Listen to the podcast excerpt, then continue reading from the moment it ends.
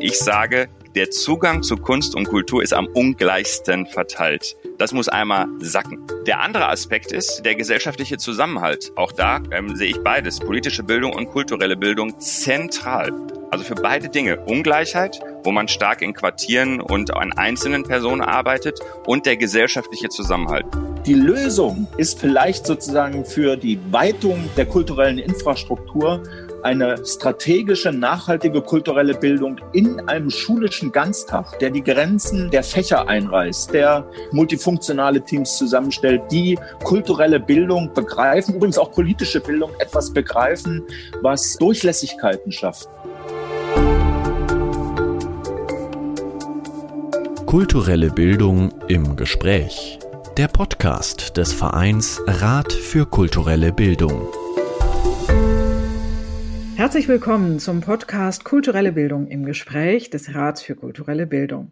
Mein Name ist Lydia Grün. Ich freue mich, dass Sie heute dabei sind.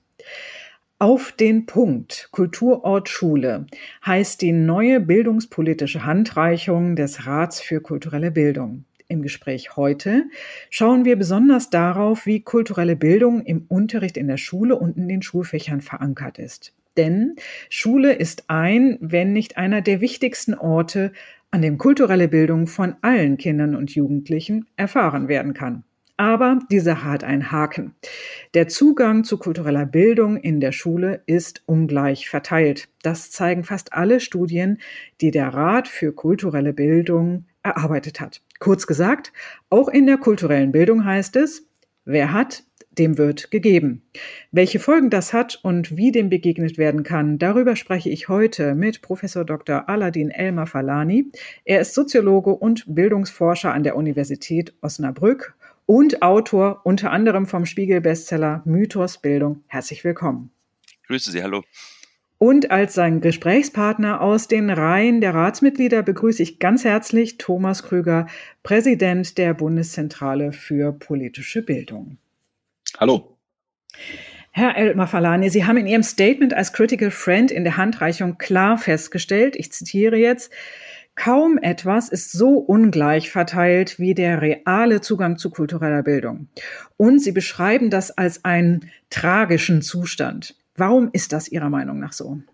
Ja, wenn man sich ähm, anschaut, was und wie etwas ungleich verteilt ist, dann kann man feststellen, dass so etwas wie der Zugang dazu, wirklich ein Musikinstrument zu erlernen, zu beherrschen, dass es mit das am ungleichsten verteilte überhaupt bei uns in der Gesellschaft ist. Gleichzeitig wissen wir aus der Bildungsforschung, dass ähm, in der Schule selbst die Ungleichheit nicht entsteht. Also wir können dem Bildungssystem den Vorwurf machen, dass die Ungleichheit nicht äh, in zufriedenstellender Weise ausgeglichen wird. Aber sie entsteht ähm, in der Familie und im sozialen Umfeld. Sie ist messbar, bevor Kinder eingeschult werden äh, und sie ist messbar nach der Schule, also in der Freizeit, äh, in, in der Zeit, die man entweder in einem anregenden Umfeld sich aufhält oder in einem weniger anregenden Umfeld. Und ähm, wenn man das weiß, dann weiß man, äh, dass es gar nicht so sehr darum geht, wie der Unterricht in der Schule didaktisch genau gemacht wird oder zum Teil auch wie die Schulform heißt, dass das eigentlich ähm, sekundäre äh, Fragen sind und die primären Fragen sind eben, was passiert in den verschiedenen Familien ähm, so ungleich und wie könnte man das ausgleichen? Und da ist kulturelle Bildung genauso wie politische Bildung ähm, eigentlich ein zentraler Punkt. Wen betrifft das besonders, wenn Sie davon sprechen, dass Chancenungleichheit besonders in Familien entsteht? Gibt es Bevölkerungsgruppen, die da besonders Ihrer Meinung nach im Fokus stehen? Also das sind ganz eindeutig soziale Klassenfragen. Das sind klassischerweise dann Kinder, die leicht über der Armutsgrenze sind. Das hört sich erstmal ganz gut an. Aber leicht über der Armutsgrenze, das ist immer ganz verdächtig, dass die Eltern beide ganz stark arbeiten oder eine alleinerziehende Mutter ganz viel arbeitet, umso weniger Zeit für die Kinder hat, was die Situation dann statistisch besser aussehen lässt, als sie de facto ist. Das ist also das eine. Und das andere sind die klassischen Dinge, die jetzt in der Corona-Phase zu Recht erkannt wurden. Familien, in denen Gewalt eine Rolle spielt, Suchterkrankungen. Das sind nicht mehr reine Klassenfragen, sondern das kann tendenziell überall passieren. Und ähm, klar, wenn dann so ein Shutdown ähm, passiert und man nur noch in der Familie ist und Gewalt, Suchterkrankungen und ähnliches eine Rolle spielt, dann haben wir natürlich eine ziemlich katastrophale Situation. Herr Krüger, das würde ich gerne nochmal aufgreifen. Das Thema ähm, Corona-Pandemie lässt gesellschaftliche Unterschiede noch schärfer und noch deutlicher zutage treten. Gerade in den Zugängen zu kultureller Bildung, auch im Kontext Schule, äh, wer sind da die besonders marginalisierten Gruppen? Ich mache mal das Beispiel einfach von Schülerinnen und Schülern, die in den von ähm, meinem Gesprächspartner eben beschriebenen äh, äh, Situation leben. Die haben oftmals keinen eigenen Raum, in dem sie lernen, digital lernen.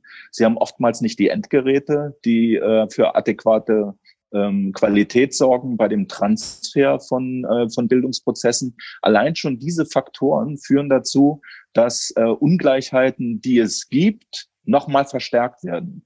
Äh, und ich würde sogar so weit gehen, dass auch die schulische Praxis äh, diese Verstärkereffekte kennen. Schule ist nicht nur eine Gleichmach, also eine, Gleichheitsmaschine oder sozusagen eine, die die äh, Benachteiligung relativiert, sondern es gibt soziale Filter, äh, die bei Lehrkräften stattfinden, wenn es zum Beispiel um die Weiterempfehlung auf die äh, weiterführende Schule geht. Dort wird dann von Lehrkräften beurteilt, welches Potenzial wird einem Schüler, einer Schülerin zugemessen. Und dabei spielen oft soziale Filter eine Rolle, die sowohl Klasse als auch Herkunft äh, ähm, äh, sozusagen mit einfließen lässt in, äh, in die Entscheidungen, die dort getroffen werden. Und das macht deutlich, dass wir es eigentlich sozusagen auch im System Schule mit äh, Mechanismen zu tun haben, die Ungleichheiten reproduzieren oder auch verstärken. Das ist eindeutig so, dass man messen kann, dass bei den Übergangsempfehlungen beispielsweise ne, Lehrkräfte so einen sozialen Filter haben, der übrigens ganz besonders schwierig ist, wenn man sich anschaut, wie Lehrkräfte Begabungen bei Kindern einschätzen. Ich sage das immer folgendermaßen, Armut verdeckt Talent und man muss es entdecken. Also wenn professionelle Akteure glauben, äh, ähm, Talent drückt sich so aus, wie sie es gewohnt sind aus ihrem Milieu, dann wird es nicht klappen. Also man muss wirklich sozusagen Forschergeist haben und das ist ein Problem. Aber es gibt noch ein anderes Problem. Die Entscheidung der Eltern ist noch viel ungleichheitsverstärkender als die Entscheidung der Lehrer. Und jetzt wird es spannend, wenn dann die, diese benachteiligten Kinder es doch irgendwie geschafft haben, Abitur zu machen, dann tendieren sie dazu, nicht studieren zu gehen. Das heißt, diese defensive und der eigenen Begabung nicht angemessene äh, ähm, Entscheidungspraxis überträgt sich von den Eltern auf die Kinder. Und daran merkt man jetzt schon was. Das kriegen wir vielleicht, wenn wir uns ganz viel Mühe geben, durch normalen Unterricht aufgefangen. Aber es geht um Selbstbewusstsein. Das sind schwierige Entscheidungen für Menschen, in, in deren Familien noch nie jemand studiert hat. Es ist eine unfassbar schwere Entscheidung dann, dass all diese Dinge eigentlich äh, idealerweise über kulturelle Bildung, über ästhetische und künstlerische Formate in Angriff genommen werden können, gerade weil man weiß, dass diese habituelle Prägung unheimlich viel zu tun hat mit dem Zusammenspiel, mit dem schichtspezifischen Zusammenspiel von Körper, Geist, Ästhetik und Moral. Das sind die klassischen Griechen, die diese vier Bereiche als zentrale Bereiche des Menschseins ähm, definiert haben. Und das ist eigentlich das Metier der kulturellen Bildung. Und äh, dafür muss man den Leitsatz Kinder dort abholen, wo sie stehen, ernst nehmen. Und dieser so einfach dahergesagte Satz ist unfassbar komplex, weil dafür muss man wissen, wo das Kind steht oder der Jugendliche. Man muss wissen, wo man selbst steht. Da muss man wissen, was zwischen einem steht. Man muss überlegen, wer im Weg stehen könnte. Und zuletzt muss man noch überlegen, wo man hin möchte. Das sind fünf Fragen. Aber es scheitert an den ersten beiden. Wo steht das Kind und wo stehe ich selbst? Die Selbstreflexion. Wenn wir das nicht reflektieren, dass das nicht selbstverständlich ist, äh, was wir zum Beispiel als ästhetisch ansprechend äh, ähm, verstehen oder als interessante Fragestellung oder als spannendes Projekt. Äh, diese Selbstreflexion muss natürlich stattfinden und genauso die Beschäftigung damit, wo eigentlich diese Menschen stehen. Also da kann man sogar zugespitzt sagen, dass kulturelle Bildung übrigens auch wie politische Bildung, je enger sie gefasst wird und je äh, kanonischer sie interpretiert wird, je weniger trägt sie dazu bei, die Armutsgrenze und die Undurchlässigkeit in der kulturellen und der politischen Bildung äh, auf den Weg zu bringen. Deshalb ist es wichtig, sowohl in der kulturellen Bildung als auch in der politischen Bildung mit einem möglichst weiten Verständnis, was den Bogen aufspannt, die verschiedenen Alltagswelten mit in den Blick zu nehmen, äh, zu bekommen. Das ist natürlich für so einen klassischen äh, Musiklehrer und äh, für einen Theaterpädagogen eine extreme Herausforderung.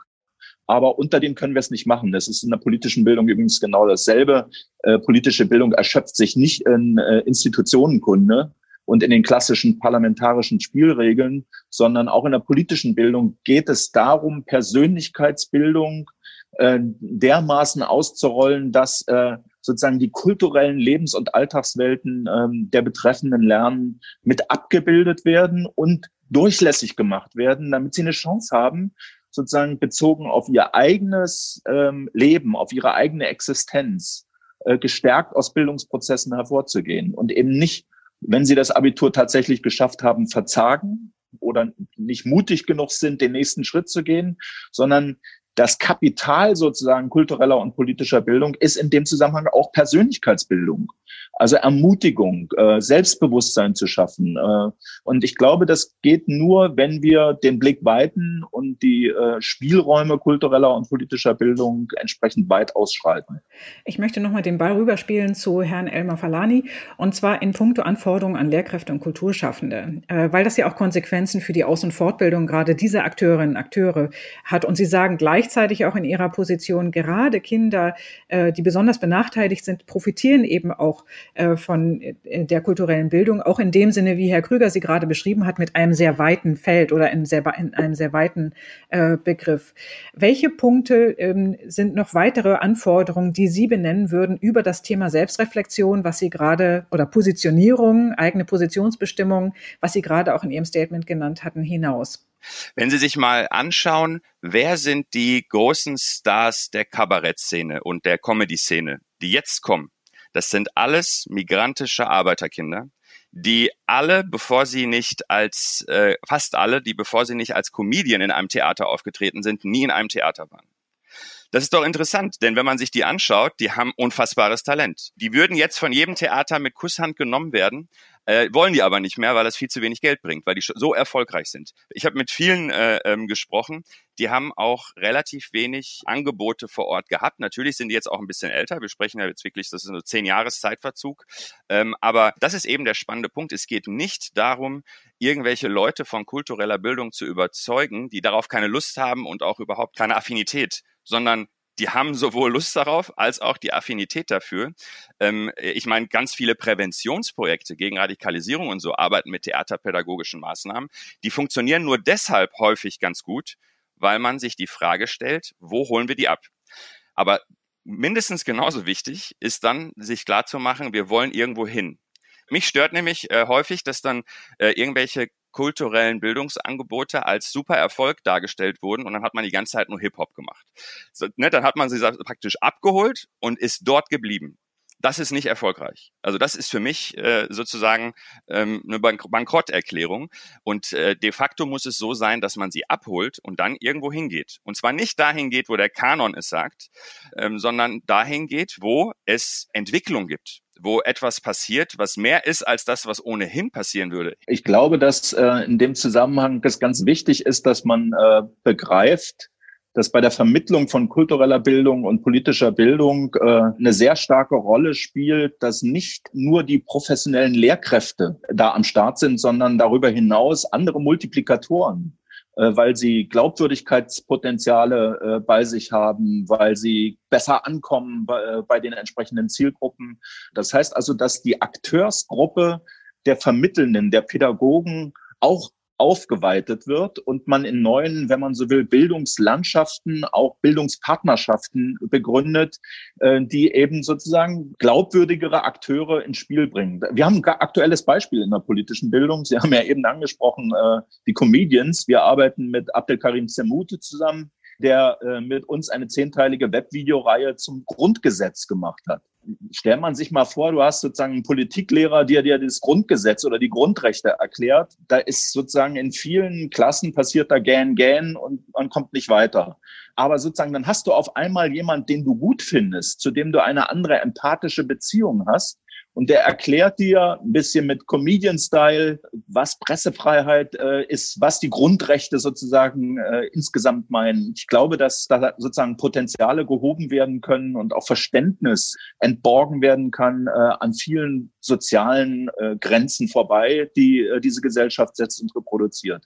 Das heißt also, für die Fachkräftefrage ist auch ein weiterer Blick notwendig, um neue Bildungsakteure mit in den Blick zu bekommen äh, und zu integrieren in die Prozesse. Und zum Zweiten dann auch nochmal die Frage zu stellen, wo gibt es denn das Unvorhergesehene, nicht ganz rational Erklärbare in den Künsten?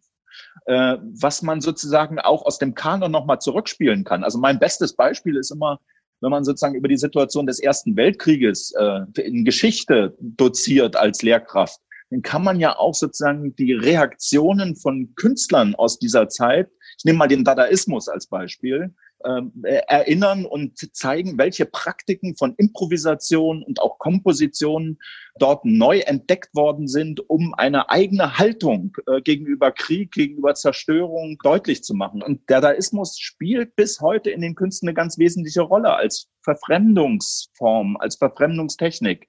Und ich glaube, mit solchen äh, überraschenden Entdeckungen kann man Schülerinnen und Schüler, die eher vor dem Kanon Angst haben, vielleicht interessieren und äh, ihnen ein Fenster aufmachen, einen Blick öffnen, aber eben nicht nur über diese klassische kanonische Form, über die klassischen Orte des Theaters und so weiter, sondern tatsächlich mit einem weiteren Blick, äh, mit weiteren Akteuren äh, und äh, mit viel, ja, auch Improvisationen und, und, und den Möglichkeiten, sozusagen Sachen auszuprobieren und Leute zu locken, äh, Wahrnehmungen äh, zu schärfen und äh, äh, und gute Erfahrungen zu machen, spannende Erfahrungen zu machen, die eben soziale Grenzen einreißen. Im Prinzip beschreiben Sie ja, dass, neue, dass es neue Berührungspunkte geben muss oder neue Kommunikationsformen eigentlich auch. Aber die Frage ist ja, wie wir diese inhaltliche Spannweite der Inhalte, mit denen wir uns hier beschäftigen, weiter definieren und da auch die Jugendlichen und auch die Kinder, natürlich die jüngeren Schülerinnen und Schüler als aktiven Part mit integrieren beziehungsweise besser hören als äh, bisher. Wie kann das funktionieren? Ich finde sozusagen, dass wir einen ganz konkreten Blick äh, auf die Kulturtechniken sowohl von Lehrkräften als auch von Schülerinnen und Schülern werfen sollten, weil es, äh, wenn man so will, einen riesigen Graben gibt mittlerweile vor dem Hintergrund von Digitalisierungsentwicklung bei den Kulturtechniken, bei den Techniken, die mit Bildkulturen, mit digitalen Bildkulturen zu tun haben. Fragen Sie mal eine Lehrkraft, äh, was ein Selfie oder ein Meme oder ein Screenshot ist. Äh, da werden Sie sozusagen in der Leistungskontrolle bei Schülerinnen und Schülern weitaus eher fündig werden als bei Lehrkräften. Und ich glaube, dass sozusagen in der Fachkräfteausbildung und Fortbildung es wichtig ist, äh, diese Anschlüsse zu schaffen und die veränderten Kulturtechniken und die neuen Bildkulturen zu verstehen, um Kommunikation von Schülerinnen und Schülern nachzuvollziehen und äh, die Lernsettings so zu bauen, dass sie anknüpfen an, äh, an diese Erfahrungswelten. Herr Elmar Falani, ähm, Sie haben zwar am Anfang gesagt, strukturelle Ungleichheit entsteht oder Chancenungleichheit entsteht in Familien und nicht in Schule oder vornehmlich nicht in Schule, wäre der Weg, den Herr Krüger gerade beschrieben hat, nicht trotzdem ein Hebel, um strukturellen Ungleichheiten zu begegnen?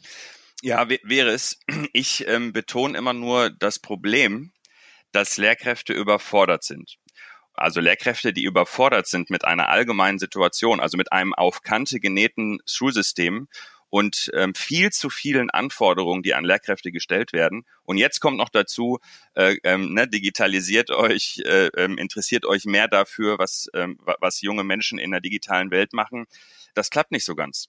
Deswegen würde ich sagen, diese Erwartung können wir haben, dass sozusagen der Unterricht professionalisiert und modernisiert wird, wenn wir die Lehrkräfte von ganz vielen anderen Dingen entlasten. Und da kommt für mich der entscheidende Punkt kultureller Bildung, außerunterrichtlich, aber innerschulisch. Das ist das große Potenzial, also im Ganztagsbereich, wo man dafür sorgen müsste, dass äh, äh, Kinder und Jugendliche in der Schule alles erleben, was unsere Gesellschaft zu bieten hat und dass das durch professionelle Akteure in die Schulen kommt und zwar nach dem Unterricht, neben dem Unterricht äh, und so weiter und so fort. Lasst die Lehrkräfte in Ruhe, aber nicht die Schulen also nicht die Schulen in Ruhe lassen. An die Schule als Mikrosystem muss man immer höhere Anforderungen stellen, aber mit einer bestimmten Strategie, von der ich jetzt gerade gesprochen habe. Multiprofessionelle Teams, übrigens nicht nur Kunst und Kultur und Theaterpädagoginnen und Pädagogen, sondern auch Leute, die im Bereich Gesundheit, Psychologie und so weiter und so fort, soziale Arbeit. Das, das muss ein richtig gleichwertiges Team zu den Lehrkräften äh, sein. Das heißt, zwei Säulen in der Schule. Äh, und im Übrigen gibt es noch ein paar andere Vorteile. Wenn wir jetzt nur an Corona denken, multiprofessionelle Teams neigen nicht nur zur Kooperation, sondern auch digital zu arbeiten. Lehrkräfte klassischerweise nicht so sehr. Ne? Das heißt, hätten wir multiprofessionelle Teams, wären wir digital besser aufgestellt. Und der zweite wichtige Punkt, nur um eine Sache noch äh, ähm, zu nennen, mit multiprofessionellen Teams weiß die Schule. Irgendwer in der Schule weiß, welches Kind hat einen Computer, welches Kind hat Probleme zu Hause, wo spielt Gewalt eine Rolle und, und, und. Wir hatten das, die Situation, dass die Lehrkräfte erstmal drei bis fünf Wochen gebraucht haben, um nachzuvollziehen, welches Kind hat welche Rahmenbedingungen zu Hause? Wenn ich kurz darauf einsteigen darf, also einmal Zustimmung und eine vorsichtige Kritik. Also die äh, Zustimmung an der Stelle, dass sozusagen Schule viel stärker als Kulturort für Multiprofessionalität ausgestaltet werden sollte. Das ist dann allerdings auch die Adresse an die Politik. Kulturbudgets in Schulen zur Verfügung zu stellen, damit der Spielraum äh, für multiprofessionelle Teams äh, auch da ist, äh, das auszugestalten und die Potenziale zu heben und die Chancen zu nutzen. Aber bei den Lehrkräften selber, glaube ich, muss auch ein bestimmter Schalter umgelegt werden. Man ist heute als Lehrerin oder Lehrer nicht mehr sozusagen vom Pult von oben herab auf die, auf die Schulklasse äh, unterwegs, sondern das Selbstverständnis von Lehrkräften wird heute stärker das von Begleitern und Gefährten äh, von Lernprozessen. Und äh, das ist, glaube ich, sozusagen eine Sache, die eine bestimmte Haltung von Lehrkräften abfordert. Gar nicht mal die Überkompensation und die, äh, diese Überforderungssituation durch noch mehr Leistung äh, zu erbringen, sondern sozusagen die Haltung zu modifizieren. Ich glaube, solche Aspekte, also die empathische Dimension in Lernprozessen, die gehören auch ein Stück aufgeschlossen. Und äh, das ist oftmals nur sozusagen eine Haltungsmodifikation von Lehrern und nicht äh, sozusagen ein Fortbildungsprogramm, was nochmal eine Überforderung äh, obendrauf setzt. Und es setzt voraus, dass der Ganztag eine andere Bedeutung äh, bekommt, Stichwort multiprofessionelle Teams, wo sich genau solche auch Persönlichkeiten von Lehrerinnen und Lehrern und Kulturschaffenden oder Akteurinnen und Akteuren der kulturellen Bildung, wo sie sich begegnen können, wo man voneinander äh, lernen und erfahren kann. Was uns allerdings im Bereich des Ganztags in der kulturellen Bildung oft beschäftigt, ist das Spannungsfeld zwischen Projektarbeit und grundständiger Versorgung, also in einem punktuellen Arbeit und dem Kontinuum. Und deshalb stellt sich uns immer wieder die Frage, wir können auch über die Corona-Krise jetzt gerade hinaus Strukturen, die Ungleichheit produzieren, nicht nur im Moment kompensiert werden, sondern nachhaltig verändert werden. Gibt es da das Potenzial, ähm, gerade in den Angeboten kultureller Bildung im Ganztag? Oder was braucht es dafür, Herr Elmar Falani? Ja, das, es, es braucht, ähm, ähm, das hatte Herr Krüger ja schon gesagt, Budget, aber es braucht auch eine gewisse Flexibilität aller Akteure, aber ganz besonders aller, die mit Schule im engeren Sinne zu tun haben. Ich will nur einen Punkt nennen, ich, ich könnte jetzt acht, neun nennen, aber einer, der, glaube ich, sofort äh, ähm, nachvollziehbar erscheint.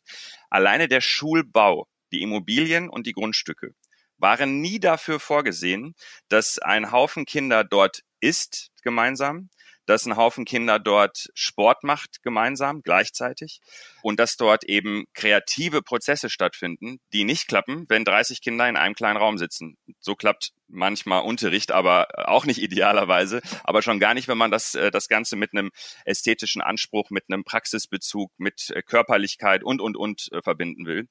Und das ist eine Herausforderung. Umorganisieren, ohne dass man sagen kann, in drei Jahren schaffen wir es, äh, dass die ganzen Schulgebäude anders äh, gebaut sind. Ne? Das klappt nicht so schnell.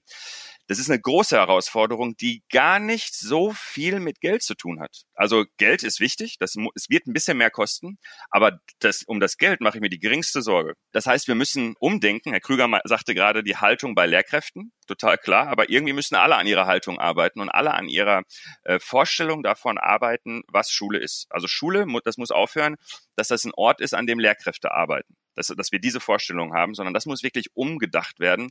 Und das ist echt eine große Herausforderung. Also wenn man das wirklich ernst nimmt, äh, wir reden jetzt mal realistisch von einem Bundesland, das in einem Bundesland einzuführen, dann muss man so einen Zehn-Jahres-Plan machen.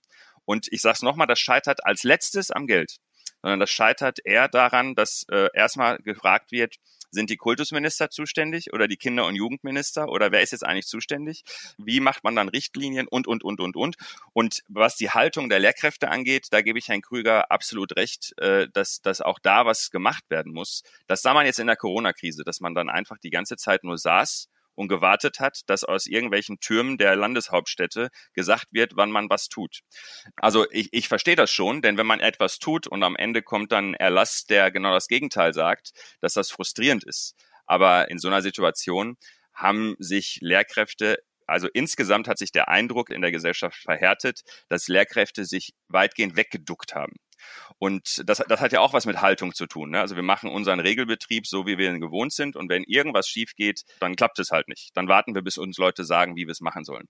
Das ist ungünstig. Und äh, äh, genau diese Haltung wird das Problem sein, wenn wir das Ganze neu denken wollen. Denn auch das funktioniert nicht von den Landeshauptstädten aus und schon gar nicht von Berlin aus, sondern äh, da müssen Budgets locker gemacht werden und die Möglichkeit, frei und autonom für die Schulen, sich in einem Stadtteil und in einer Stadt zu vernetzen mit allen anderen Akteuren. Und dann muss das vor Ort geleistet werden. Und das ist echt äh, eine Herausforderung. Zehn Jahre brauchen wir dafür. Zehn Jahre, das geben Sie uns ins Hausaufgabenheft. Ähm, wir biegen in die Schlusskurve ein, Herr Elmar Falani, auf den Punkt. Sie schreiben in Ihrem Buch Mythos Bildung, ich zitiere, Chancengleichheit ist ein zentrales Versprechen in modernen Gesellschaften. In diesem Sinne, was geben Sie uns als Fachszene der kulturellen Bildung und den Förderern und Fördern für die Zeit nach Corona mit auf den Weg? Ja, dass man, dass man eigentlich zwei zentrale gesellschaftliche Problemstellung als eigenes Problem wahrnimmt. Das eine haben wir jetzt lange besprochen, ungleiche Chancen. Und ich sage, der Zugang zu Kunst und Kultur ist am ungleichsten verteilt. Das muss einmal sacken, ne? ähm, damit man äh, klar hat, dass, dass man unbedingt weiter Kritik äh, üben soll ne? ähm, und so weiter, aber doch wahrnehmen sollte, äh, dass man selber ein Teil des Ganzen ist. Also man selber ist Teil eines Problems, was mit sozialer Ungleichheit zu tun hat, ist ja ideal. Dass man, dann kann man, man kann man auch selber was tun. Der andere Aspekt ist der gesellschaftliche Zusammenhalt. Auch da ähm, sehe ich beides, politische Bildung und kulturelle Bildung zentral. Also für beide Dinge. Ungleichheit, wo man stark in Quartieren und an einzelnen Personen arbeitet und der gesellschaftliche Zusammenhalt, der von allen Seiten als äh, prekär beschrieben wird. Und äh, kulturelle Bildung hat das Riesenpotenzial, wie kaum ein, ein anderer Bereich, dass sie durch Form und Inhalt einem gesellschaftlichen Zusammenhalt arbeiten kann. Herr Krüger, ist das Überforderung oder Ansporn für die Zukunft? In jedem Fall Ansporn. Also äh, die, äh, die Situation ist ja so, dass wir, wenn wir alle Integrationsberichte der letzten 20 Jahre uns nochmal vor Augen führen, äh, wie es in den Kultureinrichtungen und in der kulturellen Infrastruktur mit den am wenigsten heterogenen Personalbeständen zu tun haben. Also Tempel von weißen alten Männern, von eher biodeutschen äh, Akteuren, die erklären sozusagen, wie ästhetische Wahrnehmungen eigentlich zu funktionieren haben. Und das ist ein stark vermachteter Bereich. Und dann haben sie auf der anderen Seite die Schule, wo aller Lebens- und Alltagswelten letztendlich aufprallen. Und die Lösung ist vielleicht sozusagen für die Weitung äh, der kulturellen Infrastruktur eine strategische, nachhaltige kulturelle Bildung in einem schulischen Ganztag, der die Grenzen sozusagen der Fächer einreißt, der zwischen dem klassischen Wissensvermittlungsteil und dem Ganztags, der Nachmittagsslots besser vermittelt und ähm, multioptionale Teams zusammenstellt, multifunktionale Teams zusammenstellt, die kulturelle Bildung begreifen, übrigens auch politische Bildung etwas begreifen, was äh, Durchlässigkeiten schafft, was äh, diese Lebens- und Alltagswelten, die sich für viele andere Milieus verschließen, die man gar nicht zur Kenntnis nimmt, ähm, eben sichtbar werden durch eine Aktivierung der gesamten Gesellschaft, äh, sowohl des gemeinsamen Produzierens, Musizierens, Improvisierens, Komponierens, äh, als auch dadurch sozusagen äh, ja das Zuhören, das Zusehen zu schärfen und sich in diese Lebens- und Alltagswelten auch hineinzuversetzen. Also kulturelle Bildung und politische Bildung können tatsächlich äh, den, an dem gesellschaftlichen Zusammenhalt maßgeblich mitarbeiten, aber nicht indem sie sich kanonisch als Disziplin aufstellen, sondern indem sie eher interdisziplinär, eher empathisch, eher die Grenzen einreißend agieren und Leute Ermutigungen mitreißen, die sich bisher nicht haben mitreißen lassen. Lieber Herr Elmar Falani, lieber Herr Krüger, ich bedanke mich ganz herzlich bei Ihnen für dieses Gespräch äh, in diesem Podcast. Ich danke Ihnen fürs Zuhören. Sie können sich den ganzen Text äh, der bildungspolitischen Handreichung auf den Punkt Kulturort Schule gerne auf der Website des Rats für kulturelle Bildung herunterladen unter www.ratkulturellebildung.de. Ich wünsche Ihnen eine gute Lektüre, danke Ihnen fürs Zuhören und freue mich aufs nächste Mal.